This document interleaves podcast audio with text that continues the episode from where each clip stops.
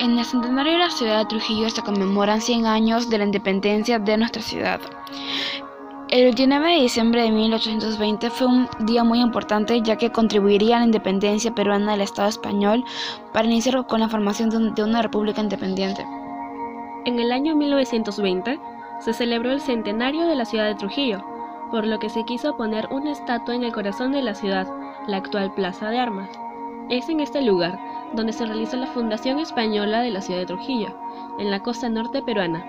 Es considerado como el principal escenario histórico de la ciudad de la era republicana. Las autoridades de la ciudad decidieron glorificar a los antepasados en mármol. En 1921 se redactan las bases de concurso para construir el monumento, convocando a artistas nacionales y extranjeros. Luego de la convocatoria, la comisión recibió 104 maquetas, casi todas procedentes de Europa.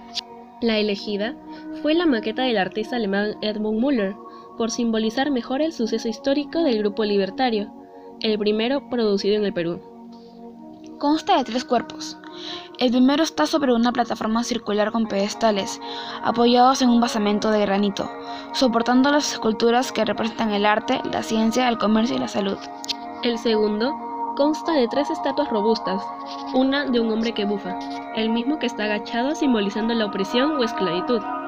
Una segunda estatua, que tiene los brazos hacia atrás, simbolizando la lucha emancipadora. Y una tercera, de un hombre que tiene los brazos levantados y las manos haciendo puño, simbolizando la liberación.